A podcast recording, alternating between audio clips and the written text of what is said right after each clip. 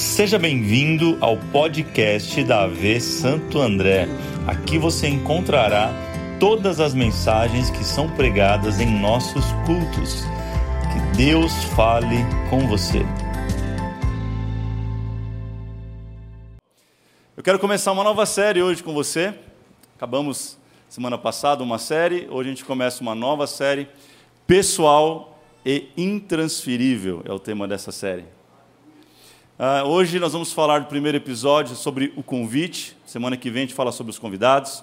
E na última semana sobre a festa. Abra a tua Bíblia em Mateus capítulo 22. Mateus capítulo 22. Já vai abrindo, quero conversar com você um pouco antes disso. Uh, o que é pessoal intransferível, gente? O que, que é sobre o que isso? Qual que é a ideia desta série? O que o que o Senhor quer falar com a gente. Né? Pessoal significa que é algo particular, diga particular. Ou seja, é destinado a alguém específico, é, é não genérico, é pessoal. Existem muitas coisas que são pessoais. E intransferível significa que não é possível e nem permitido passar para alguém. É algo único, exclusivo para o seu uso e para o meu uso. Existem muitas coisas que são pessoais e intransferíveis.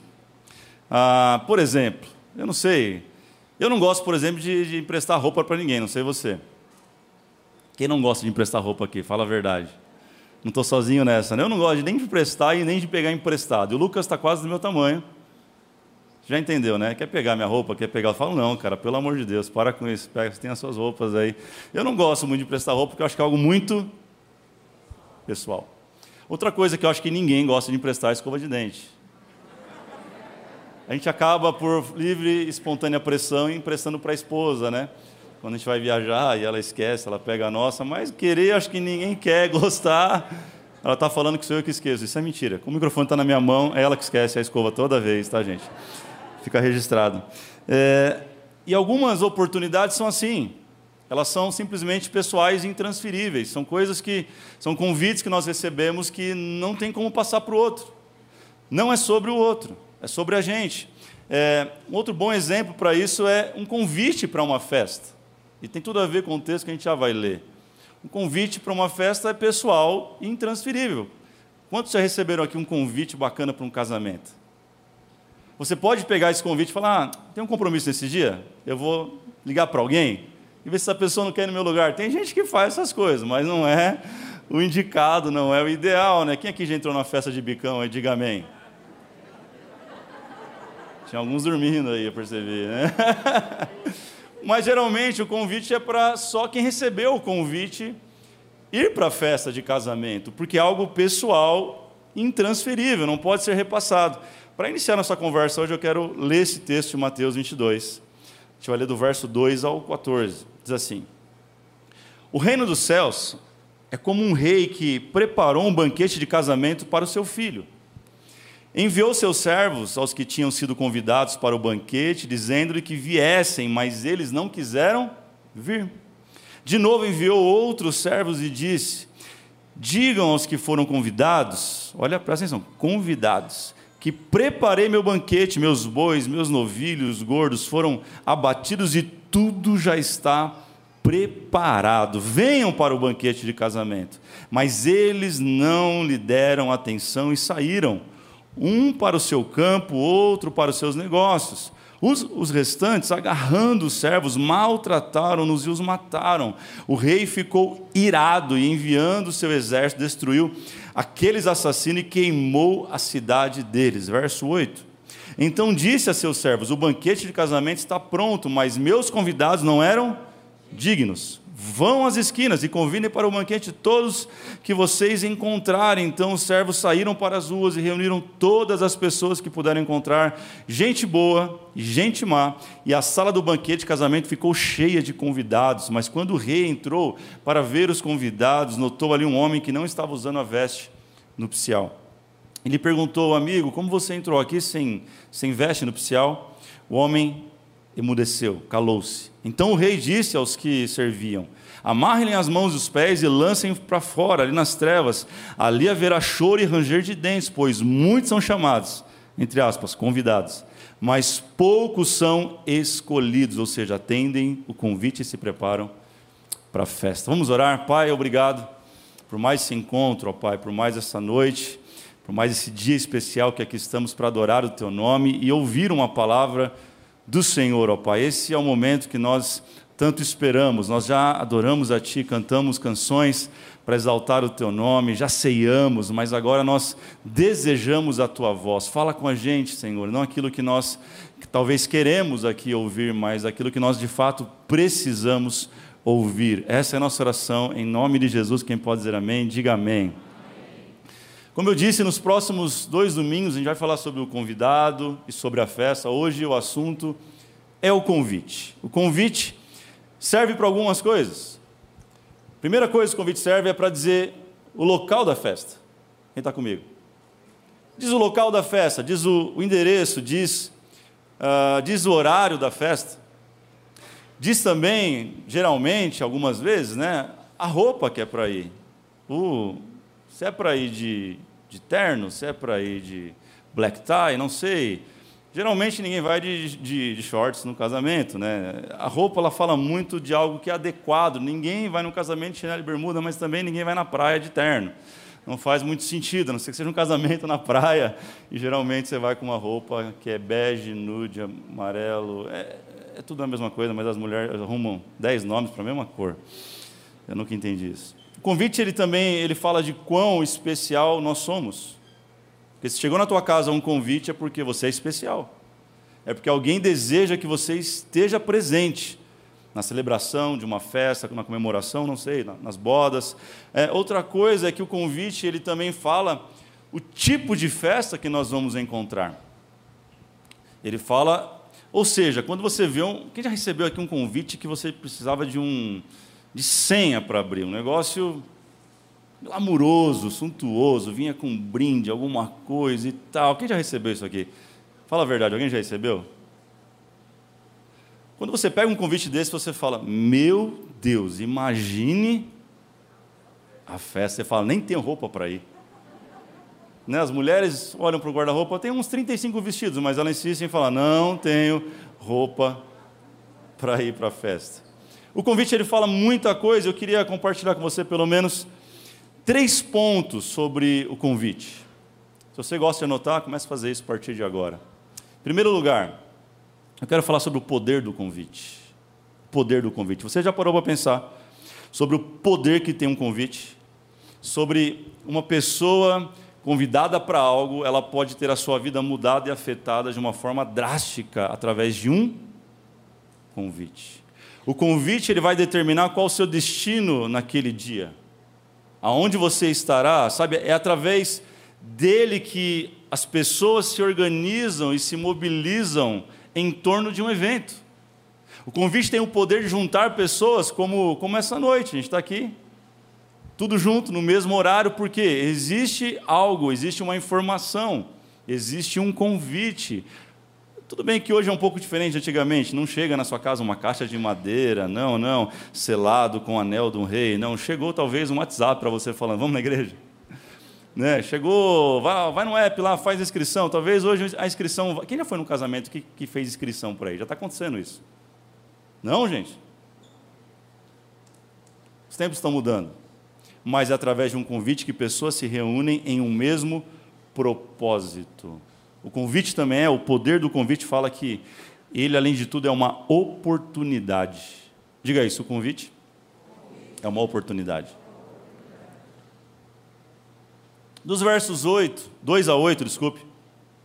Esse rei ele dá essa oportunidade para algumas pessoas, o texto. Fala: levem o convite aos meus convidados, aqueles são dignos. Só que a Bíblia diz que esses não, não acatam o convite, esses não aceitam o convite. o rei manda outras pessoas de novo e eles, e eles matam os servos do rei. O rei fica irado e fala assim: então sai pela rua pegando todo mundo, os bons e os maus. E eu já estou no verso 9, 10. Gente boa, gente má. Pega geral, pega todo mundo e traz para a festa, porque a satisfação dele é ver a festa, a festa cheia. Esse é o poder de um convite. Alguns convites que eu me lembro da Bíblia, eu quero citar para você pelo menos dois ou três. O primeiro é sobre os discípulos, aqueles que seriam os apóstolos, está lá em Mateus 4, 19 em diante. Jesus olhou para eles e falou assim: sigam-me. Ele está falando com, com Tiago, filho de Zebedeu, ele está falando com João, o irmão dele, sabe? Ele, ele os convida, os chama para seguir, ele, ele faz um convite a esses jovens. E qual foi o resultado desse convite? Depois de dois mil e tantos anos, a gente está aqui falando deles. Olha o poder de um convite. Um outro convite interessante foi sobre a vida de Paulo, ainda Saulo. A Bíblia diz que ele estava na, na estrada para Damasco. Você sabe talvez esse texto. Alguns acham que ele caiu do cavalo, a Bíblia não diz isso, mas uma forte luz aparece e ele vai ao chão e ele ouve uma voz: Saulo, Saulo, por que me persegues? Então, Saulo, que era um perseguidor de cristãos, com ordem de Roma para perseguir e matar cristãos através de um convite de Jesus, um convite um pouco inusitado. Porque Jesus, ele sabe como convidar algumas pessoas. Para alguns basta um WhatsApp, para outros ele precisa derrubar ficar cego, que foi o caso de Saulo. Ele ficou totalmente cego, diz a Bíblia. E Jesus fala: Por que você me persegue? Ele fala: Quem que é? Aí Jesus se apresenta para ele e Saulo é convidado, o seu nome é mudado, a sua vida é mudada, e o resultado disso, ele se torna o maior escritor do Novo Testamento, apóstolo Paulo. Esse é o poder de um convite. Jesus foi convidado para uma festa em Caná da Galileia. Lembra? E só porque chamaram Jesus para o casamento, acabou o vinho, a gente falou sobre isso algumas semanas atrás, e aquela festa foi totalmente impactada pelo poder de um convite. Convite é uma oportunidade. Se a gente está aqui hoje, é porque um dia aconteceu um convite. Eu me lembro bem que, uh, fevereiro de 2019, eu estava sentado numa mesa, num almoço, com meu pai e com meu irmão, quando de repente um convite foi feito. Vamos abrir, que tal abrir uma igreja em Santo André? Iniciar um projeto em Santo André. Foi um convite, gente, que começou tudo aquilo que nós temos vivido em dois anos e meio aqui. Depois de dois anos e meio, olha o poder de um convite. Você é fruto de um convite, porque eu e a Dani aceitamos o convite naquele dia, naquele almoço. No dia seguinte, eu estava convidando o Beto. Lembra, Beto? pastor Beto estava comigo lá. Beto, vamos para Santo André?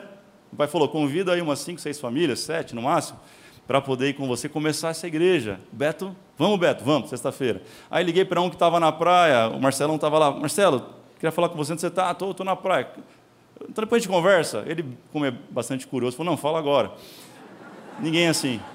Eu falei: não, depois a gente conversa. Ele falou: não, fala agora. Aí eu falei e tal, ele falou: estamos dentro. E fui, fomos convidando os Valeia, a Karina, o Bortô, a Carla, toda. Nós viemos em sete famílias para cá e hoje somos mais de mil pessoas neste lugar. Isso é o poder do convite. É o poder do convite. O resultado é imensurável, porque são centenas de famílias, centenas de famílias que têm sido tocadas, renovadas, transformadas, curadas, restauradas, porque nós aceitamos simplesmente, que parece algo simples, um convite. Um convite muda histórias um convite pode mudar a história da sua vida e se prepare, porque no final eu vou fazer um convite que pode mudar toda a sua história. A segunda coisa que nós precisamos entender sobre o convite é que nós somos o convite. Isso eu quero falar para aqueles que já estão na fé, já estão em Cristo. Talvez não seja o seu caso, então fica tranquilo. Mas para você que já está em Cristo, você já professa essa fé, você ama Jesus e segue a Jesus, você precisa entender que você e eu somos o convite.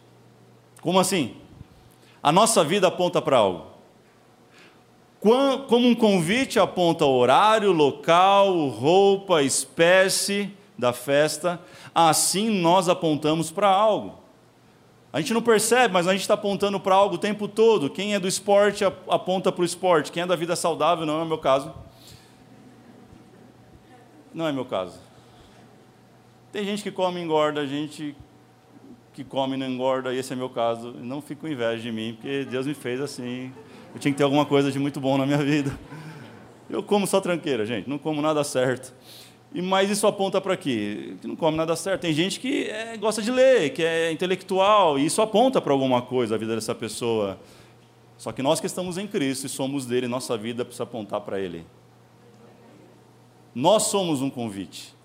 Nós somos o convite ambulante, sabe? Ah, você vai saber o que você representa, número um, pelas pessoas, pelo que as pessoas procuram você para falar com você. Quais são os assuntos que te procuram? Tem a ver com Que tipo de convite você tem sido? Mais do que assuntos, o que as pessoas evitam falar na tua presença? Será que se eu falar na, na frente de fulano, fulano não vai espalhar para todo mundo? Se você é um desses, você está apontando para um lugar que não é Cristo. Olha o silêncio da morte.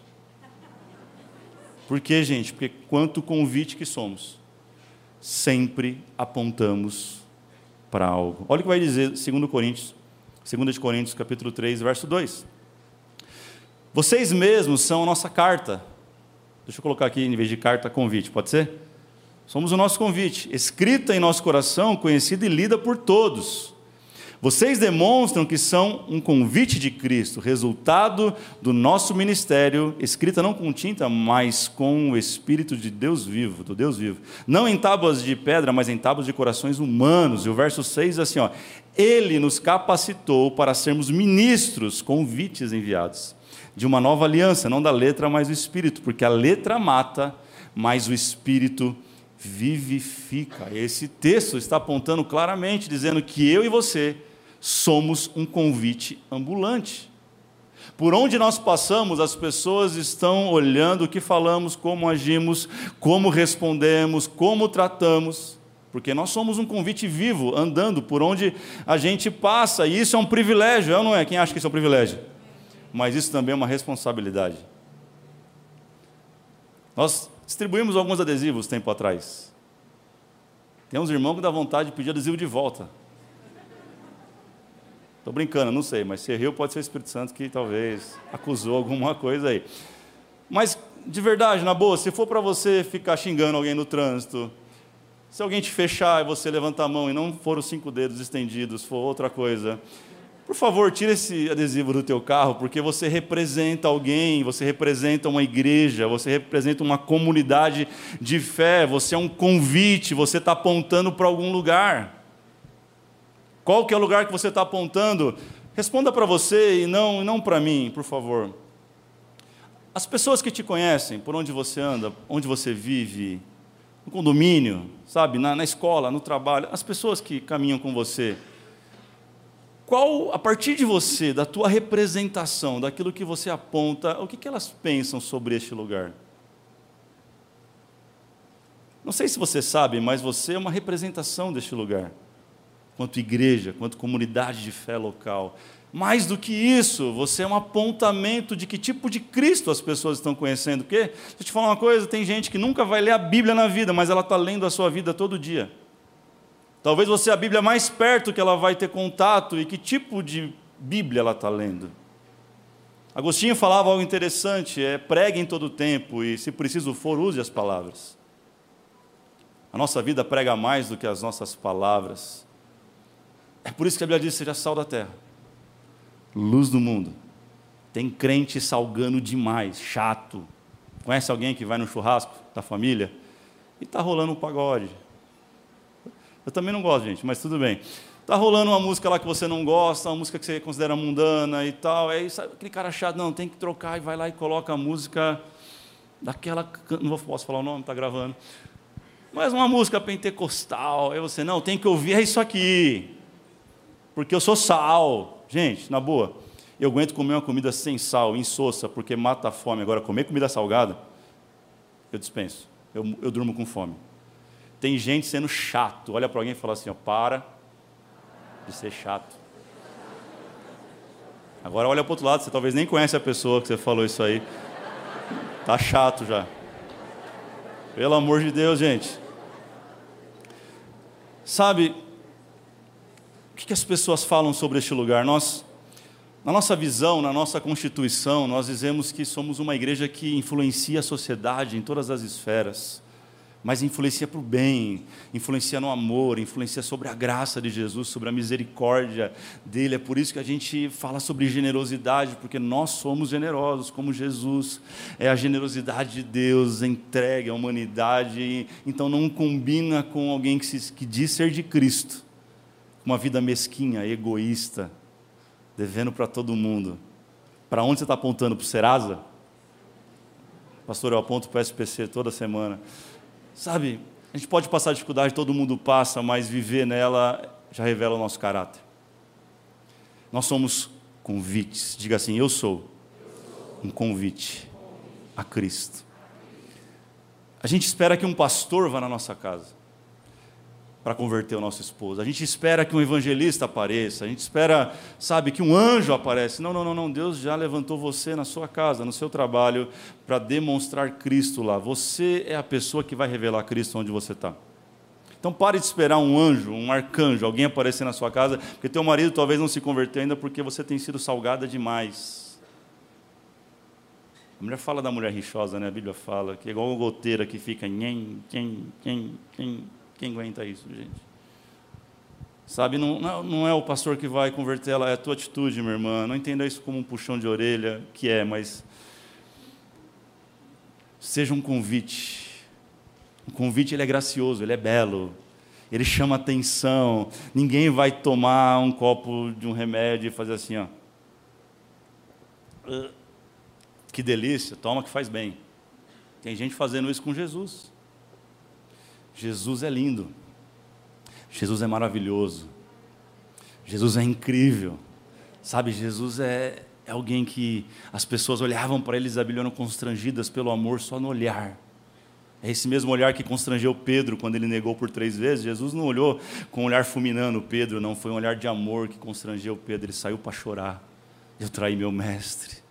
Sabe, nós somos esse convite por onde nós passamos. Quem entende isso, diga amém.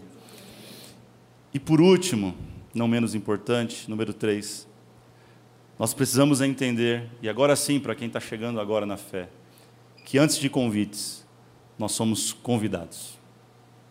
Não tem como você pular a fase de ser um, um convidado para se tornar um convite. Antes de ser um convite, que eu acabei de falar, você precisa entender que você é um convidado. Semana que vem a gente vai falar sobre as características de um convidado à luz desse texto e talvez está falando, nossa, pastor, a palavra está um pouco rasa hoje. Sim, porque eu preciso falar com os convidados nessa noite. Semana que vem a gente fala sobre as características, mas é, a gente precisa entender isso, que na verdade todos nós que somos hoje um convite de Cristo, um dia nós fomos convidados por Cristo, convidados por alguém. Não, sabe, não é sobre a gente ser perfeito, mas é sobre entender que o convite um dia nos foi dado e a gente passou de destinatário para convites ambulantes. Gente, você entender isso aqui, que a gente é abençoado para abençoar, a gente é amado para amar e a gente foi um dia convidado para convidar.